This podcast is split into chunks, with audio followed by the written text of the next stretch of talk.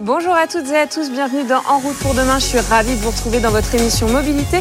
Au programme cette semaine, le bonus écologique, quels vont être les changements en 2024 et on partira sillonner la France où l'électrique fait sa promo. Notre invité sera l'organisateur des Electric Test Days et on partira également sur la route tester une électrique qui va faire du bruit, c'est l'Abarth 500E et c'est l'essai de la semaine. Également un anniversaire, celui des 20 ans du radar automatique. On en parlera avec Essia Lacroix. Bienvenue dans En route pour demain.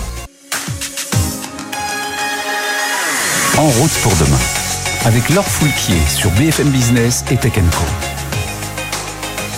L'un des piliers de la politique du gouvernement en matière d'environnement, c'est le passage à une mobilité plus verte. Et pour cela, l'État français veut donner l'avantage aux véhicules européens en modifiant les critères du bonus écologique. Julien Bonnet, bonjour. Bonjour. Tu es avec nous aujourd'hui pour nous en parler. Alors, à quoi ça ressemble ce bonus, ce bonus écologique aujourd'hui?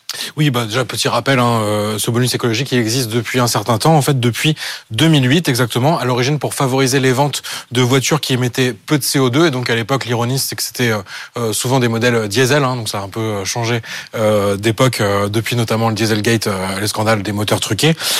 et donc face à son opposé à l'époque, donc le malus, qui lui appliquait une surtaxe au modèle qui émettait le plus de dioxyde de carbone. Et les deux systèmes étaient censés s'équilibrer, mais finalement ça fait quand même pas mal d'années qu'il est en déficit hein, au bénéfice du bonus, avec finalement la volonté affichée d'encourager plutôt les, les ventes de mobilité verte et de pas non plus trop pénaliser les ventes de modèles les plus polluants qui de toute façon se vendent plus trop parce qu'ils sont très chers de base. Euh, donc depuis quelques années maintenant, ce bonus il avait déjà évolué. Hein. il, il, était plutôt réservé aux, véhicules qui n'émettaient pas du tout de CO2. Donc les hybrides rechargeables, quand ils ont un mode 100% électrique sur 50 km par exemple, ça pouvait se défendre de les de, les aider aussi un petit peu. Et bien sûr les voitures 100% électriques. Depuis cette année, hein, le principal changement, c'est que ce ne sont plus que les voitures 100% électriques principalement qui sont financées euh, par cette aide d'État. Et donc on le rappelle en 2023, une aide de 5 000 euros pour tous les véhicules à moins de 47 000 euros. C'est assez simple. Et ce bonus, il est théoriquement limité à 27% du prix d'achat du véhicule. Alors je dis théoriquement, car il y a plus de modèles éligibles en fait euh, à moins de 18 517 euros. C'est un peu euh, précis, mais en fait c'est ce niveau de prix à partir duquel finalement on atteint euh, le plafond de 5 000 euros qui représente moins de 27% du prix d'achat du véhicule. Donc merci l'inflation, on peut le dire. Et par exemple la moins chère des voitures électriques, la Dacia Spring, elle démarre actuellement à 20 800 euros. Et si elle était restée à son prix de départ de 2021 qui était à 16 000, pratiquement 17 000 euros, son bonus il serait ainsi limité à 4 500 euros qui représente ces fameux 27%. Et ces aides, elles ont un effet positif sur le marché du neuf, j'imagine. Oui, bah complètement. Hein, c'est le but. On dit souvent que ces aides, elles permettent de diminuer en fait le surcoût entre une voiture thermique et euh, son équivalent 100% électrique. Donc j'ai pris l'exemple d'une Peugeot 208 qui a l'avantage d'être proposée euh, avec ces deux motorisations. Si on prend une version, on va dire essence 100 chevaux qui sera en boîte automatique, qui se rapproche à peu près, on va dire, euh, des caractéristiques de l'électrique, on est à 23 000 euros. La version électrique, elle est à 35 350 euros. Donc et, et, en fait 30 000 euros. Donc si on retire le bonus écologique. Euh, donc il reste quand même 7000 euros d'écart, mais on rappelle souvent, hein, voilà, le, prix de l'électricité est plus faible hein, que si on roule euh, avec un carburant traditionnel comme l'essence, et des frais d'entretien aussi euh, plus limités qui peuvent, à l'usage finalement, justifier cette hausse de, prix. Et donc tout ça pour dire aujourd'hui que le marché de l'électrique, il est, complètement tiré vers le haut par ces aides et par le contexte hein, global. donc on le rappelle, les zones à faible émission dont on parle souvent dans En route pour demain, donc ces villes qui se ferment de plus en plus à la circulation des véhicules les plus polluants, donc les ménages forcément profitent de ces aides pour changer de véhicule, ou encore bien sûr l'objectif euh, de vente uniquement zéro émission euh, de l'Union européenne à partir de 2035 sur les véhicules neufs. Et donc euh, le résultat concret sur le marché français, depuis le début de l'année, là on est à 15% des ventes en 100% électriques contre 12% l'an dernier à la même période. Donc c'est tout simplement des niveaux records. Et l'occasion est aussi concernée, c'est bien ça? Oui, en fait, ce bonus, il est, est quand même beaucoup moins connu, hein, mais les, particuliers, ils peuvent bénéficier de 1000 euros d'aide à l'achat pour une électrique d'occasion. Donc, on, peut y faire une bonne affaire parce que finalement, on va retrouver des prix quand même plus abordables que sur le marché euh, du neuf. Mais le, gros problème, c'est qu'il y a encore très peu euh, de modèles en vente. Hein. Donc, euh, au premier trimestre, là, je regardais les, derniers chiffres fournis par Autoscoot 24, donc un, un, comment, un vendeur de voitures d'occasion en ligne. On était environ à 1,3% du marché de l'occasion en électrique et c'est sensiblement les mêmes proportions euh, qu'en 2022 euh, sur l'ensemble de l'année. Euh, donc c'est très peu. Hein. Donc finalement sur l'ensemble de 2022, on était à 71 000 ventes, un peu plus de 71 000 ventes d'électriques sur un marché qui représente 5 millions de ventes. Hein. Le marché de l'occasion est juste énorme en France. Hein. Enfin le chiffre, le ratio à avoir en tête, c'est que l'an dernier pour une voiture neuve vendue, ils s'en vendaient 3,4 d'occasion. Et donc ce vrai problème, c'est le manque de, de, véhicules disponibles. Et c'est justement le sens un peu du bonus écologique neuf, hein. c'est de, de, nourrir finalement le futur marché de l'occasion. En général, on constate, un, on constate pardon, un, écart de 10 ans finalement entre euh, ce, qui, ce qui se passe sur le marché du neuf, donc aujourd'hui 15% de vente en électrique, et ce qui se passe sur le marché de l'occasion. Ok, donc un bonus qui se concentre surtout pour le moment sur le neuf. Et donc ce bonus, nouvelle version annoncée par le gouvernement, il changerait quoi?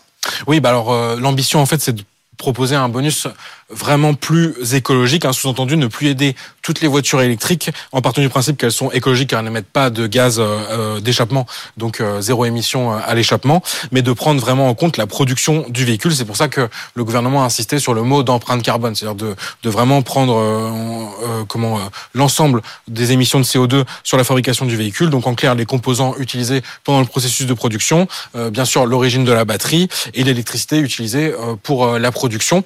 Donc on a encore très peu de détails, même si euh, le gouvernement de l'ambition du gouvernement, c'est de proposer ce bonus donc pour 2024. Donc euh, le bonus, il est toujours négocié dans le projet de loi de finances, négocié en fin d'année, euh, enfin discuté plutôt en fin d'année à l'Assemblée. Et donc on aura sûrement plus, plus de détails dans la deuxième moitié de l'année. donc l'idée, c'est vraiment de comprendre que l'objectif numéro un, c'est d'avoir un financement de voitures électriques réellement propre. Euh, or, le problème qui se pose, c'est que les best-sellers actuels, si on regarde, c'est par exemple la Dacia Spring. Euh, la Dacia Spring, c'est la voiture la plus achetée par les particuliers en France, et pour cause, on l'a déjà dit en début de, d'émission, euh, c'est la voiture électrique la moins chère pour les particuliers, mais elle est produite en Chine. Donc, quid d'une Dacia Spring? Est-ce qu'elle serait, euh, est-ce qu'elle perdrait son bonus, qui la rend quand même aujourd'hui euh, aussi compétitive? On peut citer aussi Tesla. Hein, le modèle Y, c'est le, le véhicule le plus vendu dans le monde au premier trimestre, toute motorisation confondue. Donc, c'est vrai que c'est assez marquant. C'est la première fois qu'une voiture électrique atteint de tels volumes de vente. L'an dernier, a été produite euh, principalement à l'usine de Shanghai. Cette année, ça se rééquilibre un petit peu avec l'usine de Berlin qui en produit aussi dans toutes les versions, alors que l'an dernier, c'était plutôt cantonné aux, versions les plus haut de gamme. Donc c'est vrai que c'est quand même l'espoir pour Tesla de continuer à toucher euh, ce bonus.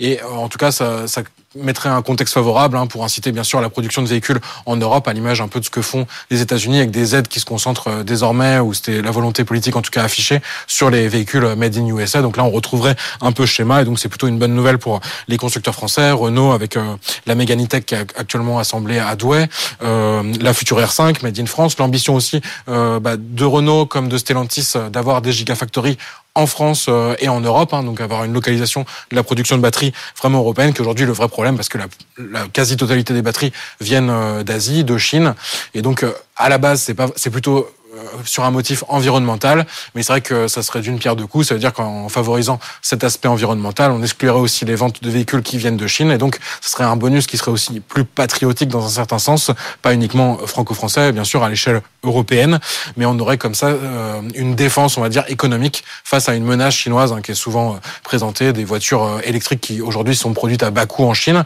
qui se concentraient jusqu'ici sur leur marché domestique, parce qu'ils ont énormément de voitures à vendre sur leur propre marché, mais forcément il y a une menace qui pointe sur l'Europe. On voit que des marques comme MG aujourd'hui proposent des voitures électriques à des prix très compétitifs. Donc l'idée, c'est vraiment de créer une sorte de, de barrière euh, qui, qui, protège un peu les modèles européens et les favorise avec euh, le bonus centré sur une production euh, locale. Merci beaucoup, Julien. Tu restes avec nous parce qu'on va continuer à parler électrique avec notre invité de la semaine. BFM Business et Tech Co présente En route pour demain. L'invité. Et pour accompagner les Français dans cette transition, l'électrique fait sa promo à travers la France. Du 14 mai au 9 juillet, vous pourrez retrouver les Electric Test Days dans cinq métropoles concernées par les ZFE. L'occasion de tester des véhicules, des véhicules et se renseigner sur l'électrique. Yann Azran, bonjour. Bonjour. Vous êtes le co-organisateur de l'événement. Alors, comment est-ce qu'on convainc quelqu'un de passer à l'électrique? Alors aujourd'hui, comment on convainc? Je ne sais même pas si on a encore besoin de convaincre. On a vu au premier trimestre euh, là de l'année 2023 que c'est historique, la première voiture, la voiture la plus vendue au monde, c'est une voiture électrique. Donc en réalité, c'est plutôt comment on accompagne cette transition qui est déjà en cours. Nous, on pense justement que c'est les Electric Test Days y contribuent à travers les essais, aller à la rencontre des gens dans une ambiance assez familiale, sympa, pour leur proposer en fait de tester et surtout avoir des experts en face auxquels ils peuvent poser toutes leurs questions. Ok, ça fait quand même plusieurs années qu'on essaye de promouvoir l'électrique. C'est quoi les principales réticences pour passer à l'électrique? Alors il y a trois freins euh, majeurs qu'on retrouve un peu toujours. C'est le prix, c'est également euh, le, réseau de recharge, la densité du réseau de recharge et l'autonomie des véhicules. C'est aussi pour ça que pour nous c'est important sur l'Electric Test Days de ne pas n'avoir de ne pas avoir pardon, que des véhicules à tester, mais aussi des experts auxquels on pose nos questions. Donc on a par exemple, on s'appuie sur Roule, qui est le premier club automobile de France, ils ont plus d'un million d'adhérents, et ils ont un observatoire du véhicule électrique. Eux, ils nous disent un petit peu justement les tendances, les, les, les recherches réelles des gens sur le véhicule électrique. Et de l'autre côté, on a Charge Guru, qui lui va pouvoir répondre aux visiteurs des Electric Test Days sur le sujet borne de recharge, quand j'installe ma borne en copropriété, en maison individuelle, le coût de la recharge, quand est-ce qu'il est bon de charger, puisqu'on sait que le prix de l'électricité n'est pas le même à tous les moments de la journée, etc.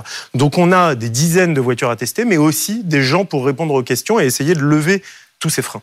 Et concrètement, on retrouve quoi comme euh, marque? Ça dépend un peu des étapes et des liens que vous avez tissés avec les concessionnaires ou il y a un catalogue quand même, on va dire, euh, commun à chacune des étapes? Alors effectivement, c'est une bonne question. Au début, on avait plutôt les constructeurs, donc ça aurait pu être commun à toutes les étapes. Maintenant, on travaille beaucoup plus avec les concessionnaires, les distributeurs, ce qui est un très bon signal pour l'électrique, puisque ça veut dire que maintenant, le véhicule électrique signifie du business pour les concessionnaires, alors qu'avant, c'était un peu du marketing pour les constructeurs.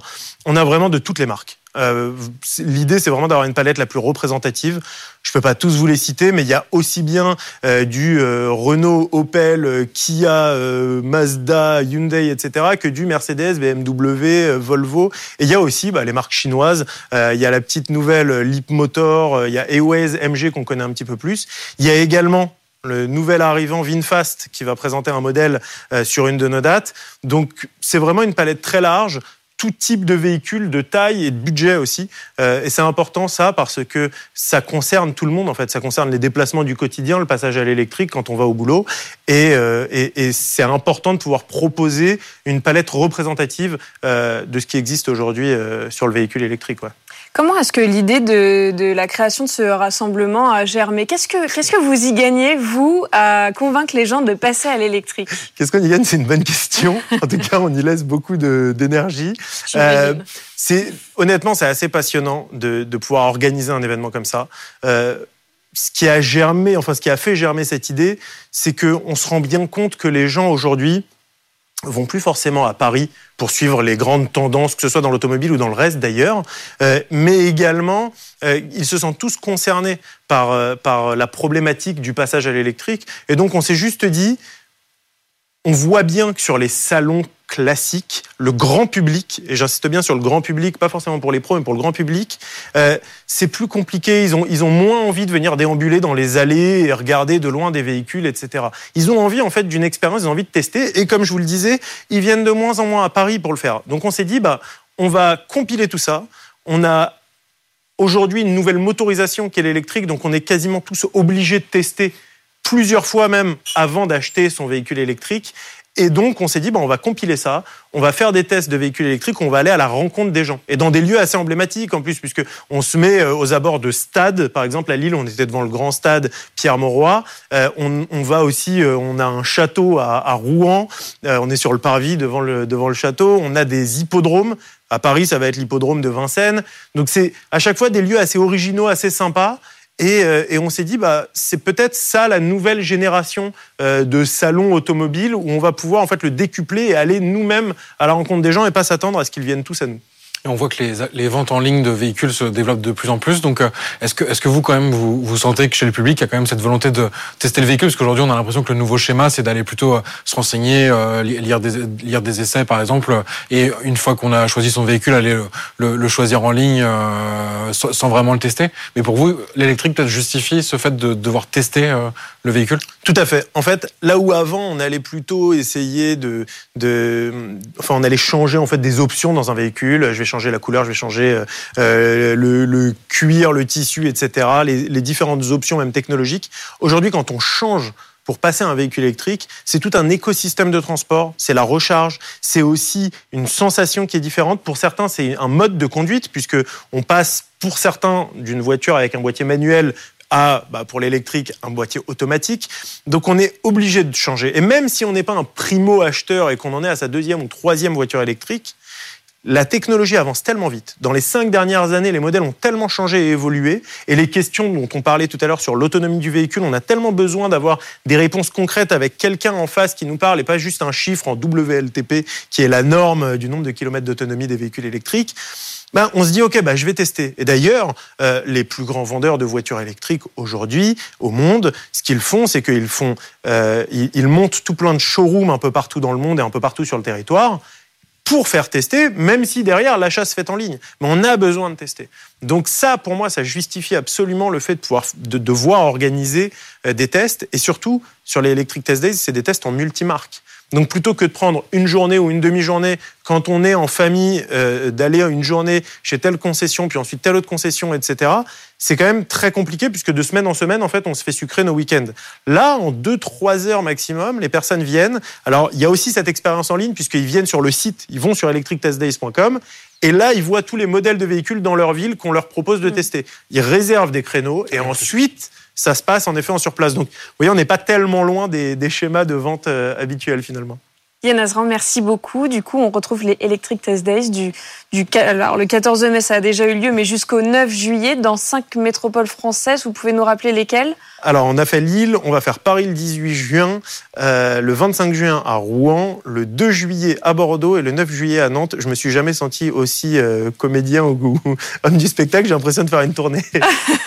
bah, c'est super. Bah, on a hâte de retrouver ça. Merci beaucoup d'être venu sur le plateau de En route pour demain. Merci, merci beaucoup. On reste sur le sujet de la voiture d'électrique avec Abarth, la marque italienne au scorpion assez connue, pour préparer des versions sportives des petites Fiat.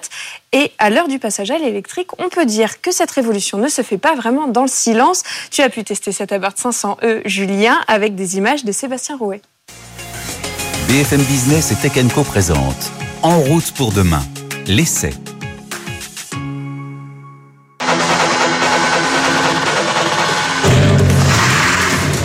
on passe à l'électrique. Euh, Abarth, donc spécialiste de la transformation des modèles de Fiat en version euh, sportive, eh ben, c'est aussi une marque du groupe Stellantis et donc engagée dans la transition vers le zéro émission. Sans surprise, son premier modèle 100% électrique, c'est donc une déclinaison de la Fiat 500e et on découvre donc aujourd'hui cette Abarth 500e. Donc il y a pas mal de petits détails qui la distinguent hein, de sa cousine de chez Fiat, notamment la couleur. Hein. Aujourd'hui, on a ce modèle d'essai en vert acide hein, qui vire euh, pratiquement vers le jaune, donc une couleur très dynamique pour incarner cette sportivité.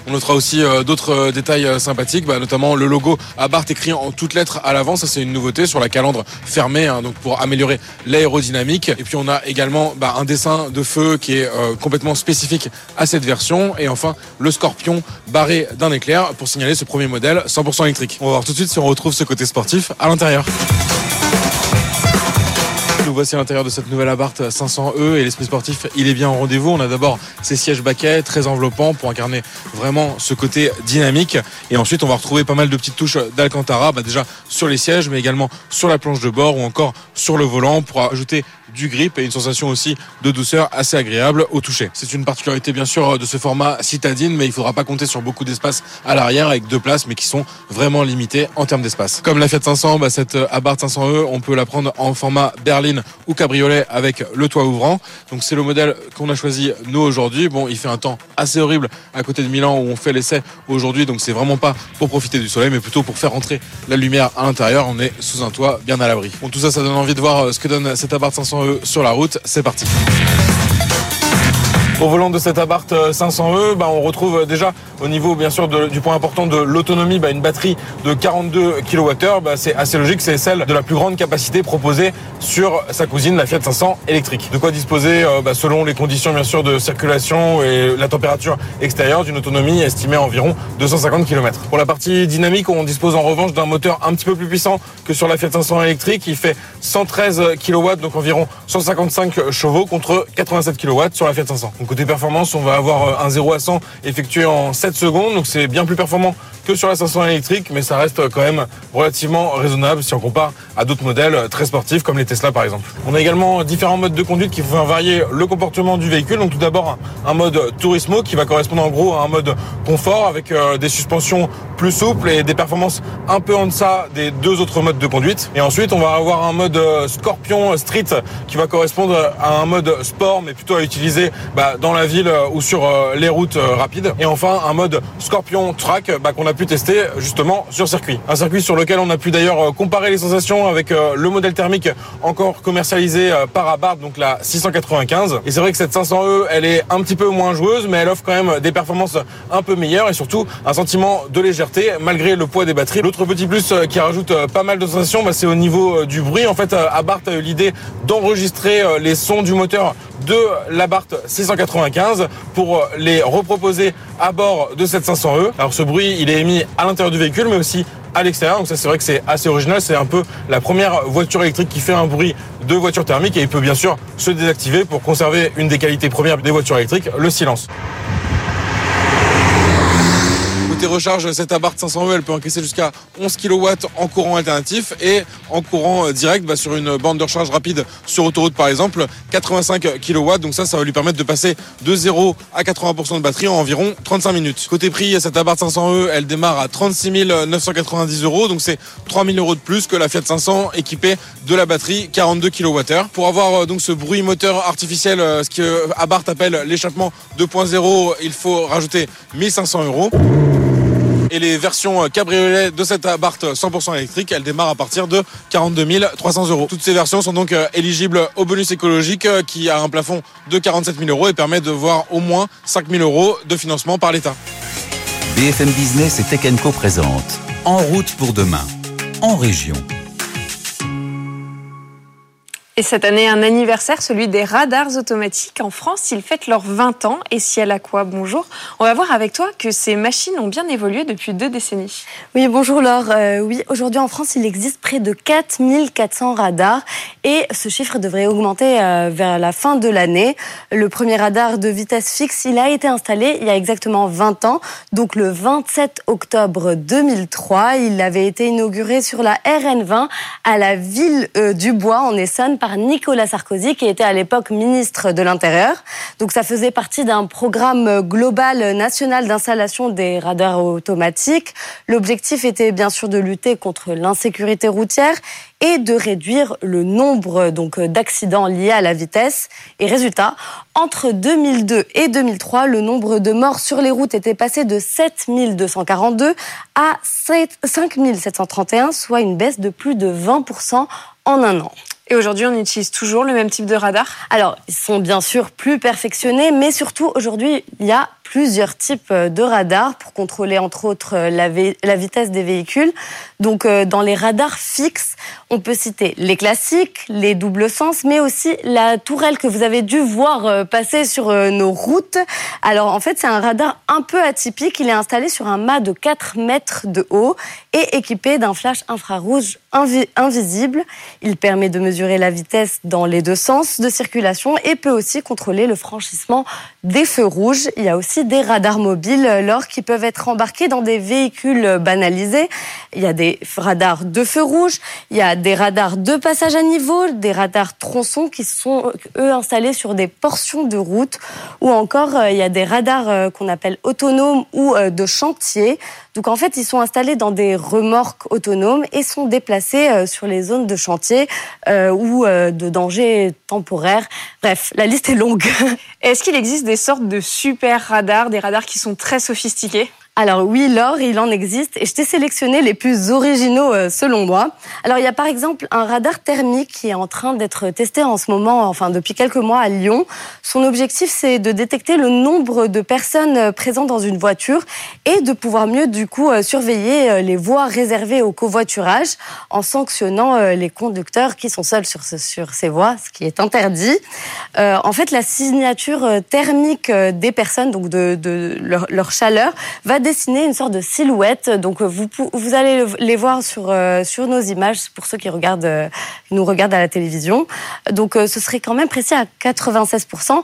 Le seul bémol, c'est que ce radar n'arrive pas encore à capter les bébés qui sont dans leur cosy parce qu'en fait, comme ils sont à l'envers, ils ne les voient pas. Donc il y a aussi le Parifex Nano. Donc c'est un peu le dernier né des radars automatiques homologués en France. Il dispose d'un champ de vision de 360 degrés et peut modéliser les voitures en 3D grâce à une technologie euh, qui s'appelle le LIDAR. En fait, c'est la même technologie qui existe sur les iPhones. Et donc, en plus des excès de vitesse, il peut en même temps verbaliser le non-respect des distances de sécurité des feux rouges, le franchissement des lignes blanches ou encore la circulation en contresens. En fait, il faut comprendre que depuis plusieurs années, euh, on parle de ces super radars. Donc, il y en a plusieurs capables de détecter de nombreuses infractions euh, qui posent encore de vrais euh, problèmes de sécurité routière, comme le non-port de la ceinture ou le téléphone au volant. mais malheureusement, ces dispositifs spécifiques, ils sont pas encore homologués ici en France. Et donc, ces radars, en fait, on les utilise, mais ils se contentent pour le moment de mesurer la vitesse et le franchissement des feux rouges. Et enfin, pour, finir un peu cette chronique, euh, comme tu le sais, aujourd'hui, les forces de l'ordre peuvent utiliser dans certaines circonstances, donc je dis bien certaines circonstances, des drones. Et du coup, on peut aussi parler de drones euh, radars. Donc, euh, par exemple, ils sont là pour réguler le flux de transport quand il y a un vrai enjeu de sécurité. Merci beaucoup et Ciel Aqua pour ce point très clair sur les radars. Ce En route pour demain est maintenant terminé. Merci beaucoup d'avoir été avec nous ce week-end. On se retrouve la semaine prochaine sur BFM Business et sur Tech Co. Je vous souhaite à tous un très bon week-end. En route pour demain, la mobilité sous toutes ses formes sur BFM Business et Tech.